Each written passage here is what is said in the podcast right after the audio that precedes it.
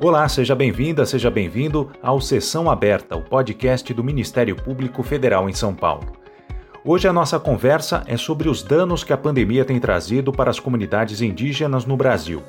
O número elevado de novos casos e de mortes causadas por Covid-19 diariamente continua trazendo muito sofrimento em várias regiões do país, e com os índios isso não é diferente. Aliás, para eles, a pandemia tem sido pior. Por que os riscos são maiores para essas comunidades? O que, que o poder público deveria fazer e qual que é o tamanho do estrago que a postura do atual governo vem causando na proteção das populações indígenas. A nossa convidada para tratar desses assuntos é a Procuradora da República Maria Rezende Capucci. Ela atua no MPF em Caraguatatuba, no litoral norte de São Paulo, e tem uma longa trajetória na defesa dos direitos de comunidades tradicionais.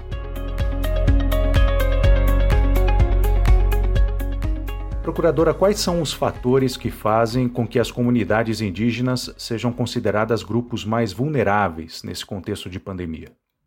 Esses povos indígenas eles são muito mais vulneráveis a, a esse tipo de doença por diversas causas, mas duas podem ser destacadas. A primeira é o próprio sistema imunológico dos povos indígenas que não é o mesmo sistema, não está acostumado a conviver com os mesmos tipos de doença que nós, os de Uruá, como eles chamam, temos convivido. Então a gente acaba tendo um sistema imunológico que já é mais forte para esse tipo de doença. Uma gripe, por exemplo, não afeta de, da mesma forma uma comunidade indígena e, e uma pessoa que já está acostumada a viver nesse ambiente que nós vivemos. Mas o principal fator de risco que os torna muito mais vulneráveis é justamente o modo de vida tradicional.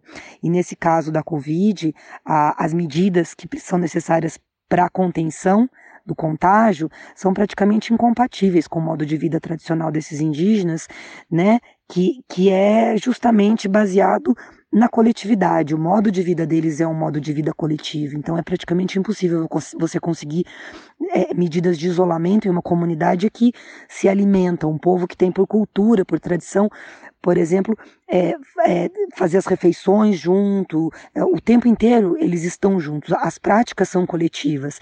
Então, além da questão do sistema imunológico, a, as práticas culturais dos indígenas são praticamente incompatíveis com as medidas necessárias para evitar o contágio.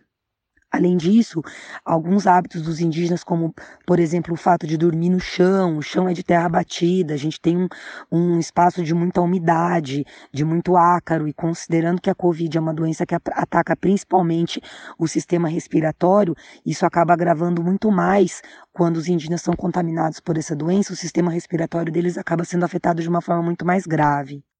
E qual deveria ser a postura do poder público para lidar com as comunidades indígenas? Que ações práticas e imediatas deveriam ser tomadas no atendimento aos índios e à proteção das aldeias? É, o poder público ele, ele precisa, no momento de lidar com essas questões em relação às comunidades indígenas, ter esse olhar diferenciado para esses povos. Então, existem especificidades com as comunidades indígenas que, que as tornam muito diferentes e exigem também um tratamento diferenciado. É, é impossível, por exemplo, você exigir esse isolamento na comunidade indígena e principalmente você querer retirar um indígena da aldeia só realmente num caso de muita necessidade. Então é ideal que, por exemplo, em termos de ações práticas, sejam construídas tendas nas aldeias para que indígenas eventualmente contaminados possam permanecer nas suas, nas suas bases territoriais e ali eles possam ter os tratamentos, sem impedir que também sejam feitos os tratamentos espirituais que para eles são muito importantes.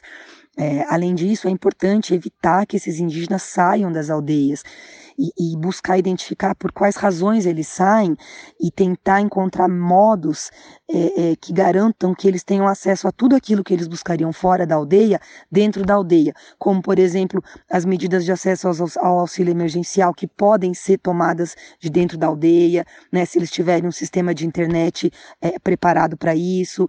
É, e aí, nesse ponto, é, é importante que se reúnam o poder público estadual, o poder público municipal e o poder público federal, cada um na sua esfera de competência, mas que haja uma, uma atuação coordenada para garantir tudo isso, todo esse atendimento diferenciado em relação às comunidades indígenas. Além disso, é importante que o poder público garanta também é, o isolamento dessas comunidades nas suas áreas, né? principalmente em áreas que são objeto de intensa grilagem, de invasões. Né? Nós não temos aqui no litoral de São Paulo isso evidenciado, mas a gente sabe que no resto do país isso se evidencia de uma forma muito grande, muito forte.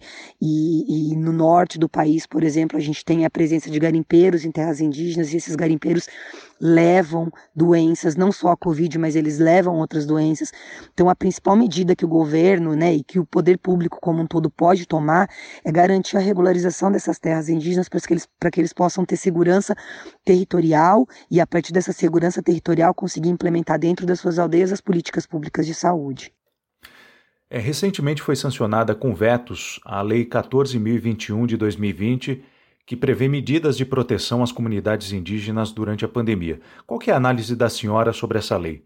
Ela é suficiente para garantir as condições necessárias a essas comunidades no enfrentamento à pandemia? Embora essa legislação ainda, ainda pudesse ir além, ela trouxe algumas, alguns pontos muito importantes que, que permitiam medidas eficazes de enfrentamento da pandemia nas aldeias. No entanto, a maioria dessas medidas, as essenciais, foram vetadas pela Presidência da República, como o acesso à água potável, que é um recurso básico para qualquer questão de saúde, mais ainda no, no, no enfrentamento da Covid. É, o presidente também vetou o acesso a materiais de higiene básico, como álcool gel, sabão. Vetou também a, a produção de material de divulgação em uma linguagem acessível aos povos, indígenas, material que poderia orientar essas comunidades sobre a importância do isolamento, sobre a importância de medidas de higiene básica. Tudo isso foi vetado com base em questão orçamentária. É, e a gente sabe que, que, na verdade, esse fundamento de veto não é um fundamento suficiente. Do ponto de vista jurídico, ele não se sustenta né? E, e, então, embora essa lei ela pudesse ter sido um avanço, a partir do momento em que ela foi vetada e aí se analisa, né, se, se aguarda a análise desses vetos pelo Congresso, mas se forem mantidos esses vetos, a gente pode dizer que essa lei é um instrumento muito pouco eficaz no enfrentamento da pandemia em relação aos povos indígenas. Existe uma polêmica muito grande a respeito da atuação da sociedade civil em atividades assistenciais às comunidades indígenas. A senhora acha que é oportuna a participação de ONGs e outras entidades do terceiro setor é, no auxílio aos índios nesse período de pandemia? É, elas podem contribuir de alguma forma? A atuação da sociedade civil em atividades existenciais às comunidades indígenas, e não só elas, né, em relação a toda a população vulnerável do país, ela tem se mostrado muito importante, principalmente diante da omissão que se verifica aí na, na adoção de políticas públicas em relação a, essas, a esses grupos vulneráveis. No entanto, é, essa atuação ela precisa ser precedida de uma coordenação, ela precisa ser coordenada com as lideranças indígenas, com os movimentos indígenas, justamente por conta das especificidades desses grupos. Então, uma, uma ONG ou qualquer, qualquer outro movimento da sociedade civil que tenha a intenção de adotar medidas assistenciais em relação às comunidades indígenas, primeiro precisa entrar em contato com as organizações indígenas e, e, existe no país diversas organizações indígenas e uma delas de âmbito nacional é exatamente a articulação dos povos indígenas do Brasil, a APIB, que tem representação em todos os estados. É, então, a partir disso, é, é possível que haja é, é um, um, grande sucesso, é, é, possível que isso traga um resultado muito positivo, essa atuação em medidas assistenciais da sociedade civil, desde que isso seja coordenado com as lideranças indígenas ou com outros movimentos e entidades que atuam com os povos indígenas e que já tem essa expertise justamente para poder trabalhar na logística de distribuição dos alimentos, na, na logística de distribuição de material de higiene. Ou seja, é importante que qualquer medida de cunho assistencial voltada aos povos indígenas passe por uma entidade que já tenha experiência com atuação junto aos povos indígenas e que envolva principalmente o próprio movimento indígena para garantir que tudo se, dê de uma forma segura para essas comunidades. Bom, desde o início do atual governo são frequentes as notícias sobre iniciativas que colocam em risco a segurança e a própria existência de comunidades indígenas em todo o país. A senhora tem uma atuação ampla em defesa dos direitos indígenas no litoral norte de São Paulo e acompanha de perto a situação das aldeias na região. Qual que é a sua avaliação sobre essa escalada contra os direitos dos índios e como é que essa ameaça constante tem se verificado na prática aí na região? É, infelizmente, os direitos dos povos indígenas têm sido negligenciados há bastante tempo por diferentes governos aqui no país. É, no entanto, nenhum deles avançou tanto em termos de destruição de, do sistema de proteção aos povos indígenas como o atual governo. Isso se evidencia em diversas medidas, em diversas falas, inclusive do presidente da República, que disse que não iria mais demarcar nenhum centímetro de terra indígena no Brasil.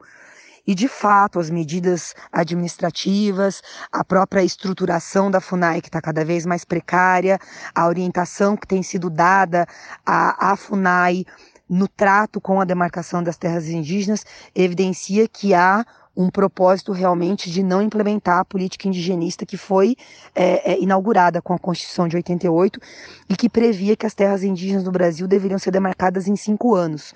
Ou seja, a Constituição deu um prazo até 1993 para que essas terras indígenas fossem demarcadas.